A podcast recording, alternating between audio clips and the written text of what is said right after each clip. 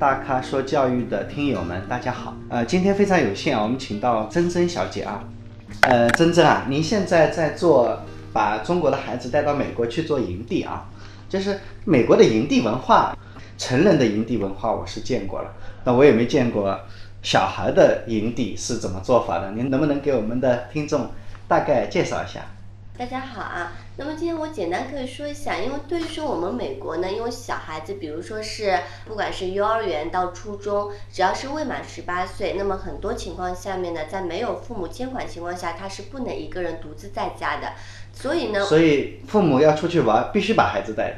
哎，对，所以而且美国的爷爷奶奶有没有带孩子的习惯？没有没有，他们都是过自己安享自己晚年生活，所以呢，就基本上我们美国每个州每个地区，它都会设立我们的一个营地，就像我们那个中国的像东方绿洲，像我们上海就是这样子一个大型的一个青少年的一个体验基地。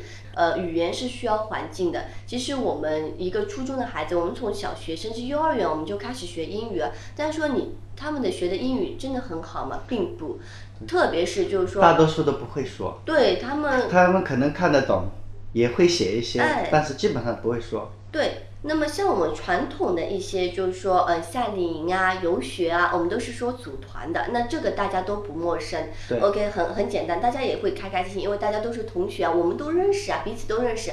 大家去美国旅游一圈或者英国旅游一圈，那么二十几个人。包括可能说家长一起，他们都会很开心。呃，为了孩子的一个语言环境，包括说真正能体验到美国当地文化、当地习俗，能够接触我们美国当地孩子，互相学习。那我觉得就是说，美国当地的营地那是非常适合呃中国孩子去体验的，不用担心说我的英语口语不好，我害怕跟人交流。就是要把你放在这种环境下。对，有些时候呢，孩子也是被逼出来的。嗯特别是其实像我们现在低龄的孩子，他们其实他的适应能力很强的。我一直告诉家长，您的孩子超乎您的想象。对像我们往年几次的一个就是说营地的一个培训训练，孩子回来之后，一开始前几天他们会有一种孤单感，因为他们不会说。但是呢，我们一般营地里面都有辅导老师，他们只会引导孩子，不用害怕，哎，在整个体验美国的营地文化这个过程中啊，家长是不跟孩子在一起的，是吗？对，所谓的营地，孩子的营地，他是不允许家长进入的。啊，我们举个例子，你像去年我们孩子也去了嘛，那么我们中国的家长他都会是比较焦虑的，因为孩子年龄还小啊。我们去年最小的孩子是七岁，就单独就去营地了。那这个妈妈是也是非常了不起的一个妈妈，这也是第一个就年龄最小的孩子，七岁，您可想而知他的一个英语口语。肯定不会好对，肯定不会好。但是他却玩得很开心，因为玩肢体语言也是一种交流。小孩子和对小孩子吧的交流，对，肢体语言也是一种交流。然后呢，他也跟着孩子们去学，因为他其实比一般就是说成人接受度更高，包括他很好去适应。因为孩子天真啊，他没有太多的一个想法去阻碍他，他也不会觉得害羞。嗯对吧？这也是有时候我们说啊，孩子冲得出冲不出，有时候就这点，他没有想太多，我只是一起去玩，玩多开心啊！对简单的几个口令，老师说的口令，他哪怕不知道这个口令是什么，哎，看其他同学动作在做，那这个所谓的就是说沉浸式的一个英语环境，那他就很好。过年后我就不是在美国待了一个多月嘛，我发现我认识的几个华人哈，嗯。华人夫妇啊，夫妻俩英文都不怎么会讲，他的孩子跟他们是一起去的，去了美国，他们的孩子讲英语讲的流利的不得了啊，对啊，其实很简单，其实交流有很多种。而且孩子学学起来特别快，对，而且孩子之间嘛，有些他说不出来，我们孩子也很聪明啊。他画画，他画一个很简单的，OK，我要今天要吃什么东西，他画猪肉啊什么的，他都可以去画一个。他说不出来，他可以画。那么老师教了之后，他马上就能学会。嗯，所以呢，就是说其实是很好的一种体验，而且我们的营地。一般的游学旅游啊，都是说都是中国人在一起，对吧？我们营地百分之八十以上都是当地孩子，而且营地，嗯，它的一个餐厅都是说米其林厨师做的吃的还很好，吃的很好，呃，住的也很好。另外呢，都是孩子都很天真的，大家都一起交流，没有自己的一些说小九九啊，大家都一起玩都很好。另外的话呢，有专门的就是配医疗人员、辅导老师、呃生活老师，包括就是说晚上他们都有就是说开 party。篝火晚会啊，还有我们每个孩子都会带一些，就是说正装，什么小西装啊、裙子啊，因为我们要参加舞会。其实真的是，只要是体验过一次，孩子都会跟我说：“老师，我明年还想去。”所以从这点来说呢，就是我也是个孩子家长哈，我就担心啊，有没有这种孩子去了那边才第一天、第二天他就不想不想继续玩了？有没有这种？嗯，这种呢，就是说第一、第二天他不适应，肯定会有的，就是。所以呢，在去之前呢，我们每个孩子都有一个，就是说行前准备。嗯，如果是针对孩子是比较内向的，我们前期也会给他做一定的辅导，包括就是说，孩子其实不自信源于他觉得英语不够好。所以呢，为了这种情况发生，我们每个孩子在去之前，我们都会做一个英语测试。如果孩子是比较胆怯的，我们也会相应的加几门，在国内加几门口语课程，一种情景课程，就告诉他什么情景用到哪些单词就 OK 了啊，就保证他至少在那里就完全不知道该。怎么跟孩子、跟当地的老师沟通？对，其实两点很重要。第一点，建立孩子自信心，告诉他，可能他在国内他并不是一个优等生，因为国内的所谓优等生是拿成绩说话的。对，我们这边所谓的优等孩子，你就是一个性格开朗、愿意交流、有一定的特长。对，有一定特长，对吧？自己有知道自己的一些兴趣爱好。就美国的孩子啊，对自信的教育是非常重要的。是的，在中国这个根本就没有。对，因为应试教育，嗯，我们可能更多的教育孩子别骄傲啊。对对对。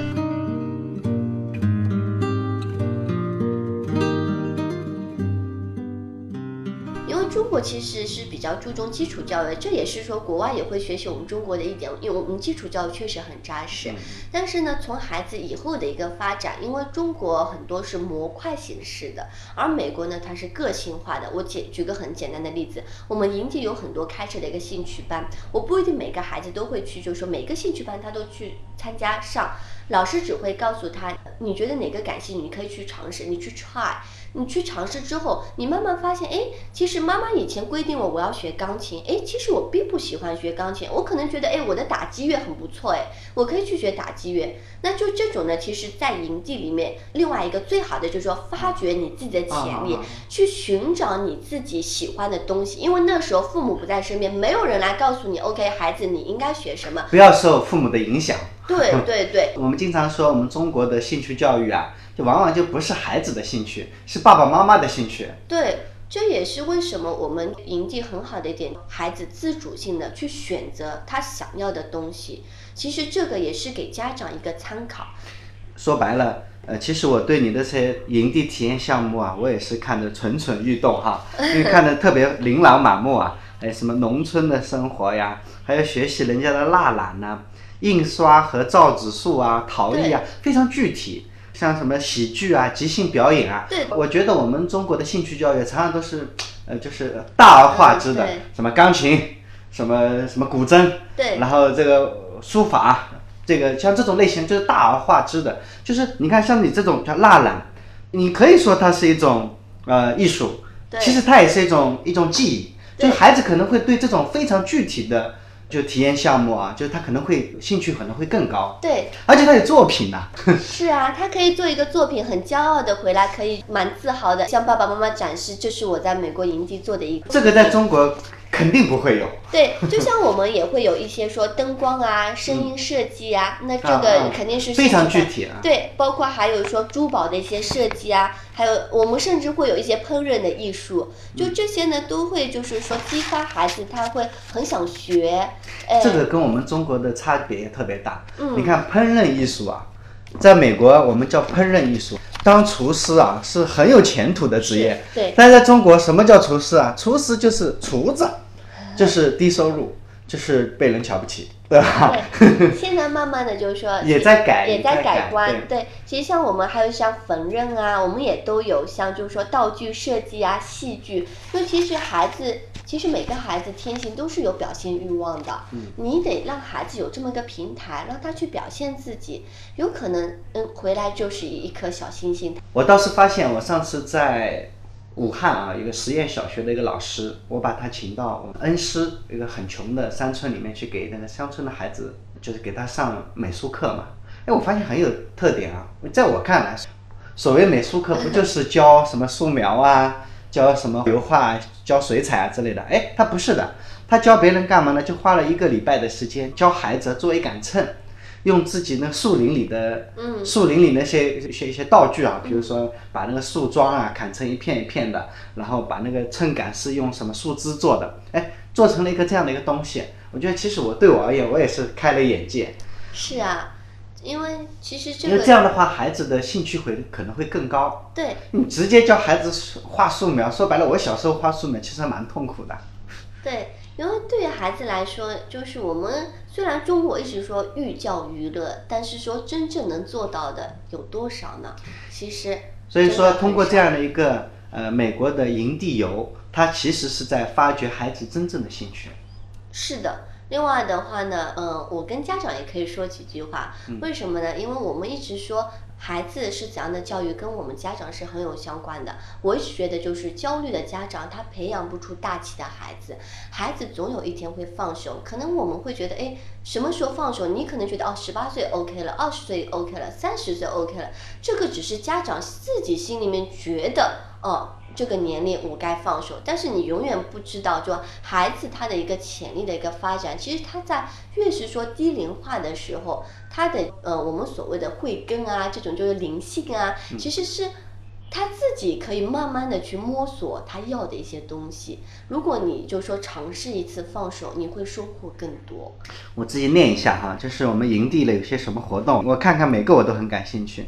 我觉得我我的孩子肯定也会感兴趣。对，你看营地的活动有几十项啊。对。有农村生活，对这个小动物感兴趣，可以可以自己经营自己的小农场。对对对。有蜡染。对。就是。用蜡染的艺术来生产一些什么挂毯啊、毛织啊这些织物，太实用了啊！对，它有一个很好的一个文化的一个底蕴在里面。印刷和造纸术，陶艺，中国的 陶艺，嗯，然后喜剧和即兴表演，对，然后计算机艺术，不是技术，是用电脑去编自己的二 D 和三 D 的游戏做动画，对，嗯。不像我们中国的教计算机，基本上我自自己读计算机的时候，就是一开始就上了，就是 Basic 语言，很痛苦。还有服装设计、烹饪、舞蹈，哎，做玻璃、做皮革、灯光和声音设计，哎，珠宝设计、绘画、摄影、网页设计、木偶剧、广播、录音、雕塑。哎，还有缝纫呢。对。啊，还有道具设计、菜园子、木工、视频制作、编织，是不是这琳琅满目的几十项的孩子都能全部都体验一遍？来得及吗？是这样子的，每个让他自己选是吧？对，他会自己选的，他可以有哪些内容，他会跟老师去就是说沟通，老师大概会给他介绍。当然，老师也是根据孩子年龄段，包括英语程度，他会简化，比如说几个单词他听得懂的，慢慢给他解释这块活动是有哪些内容的。那么我们每个学生都会有一张表格，他可以去填的，自己填，对自己填，不要受家长影响。哎，对对对对，自己想学什么就去学。那还有个问题了，就是如果。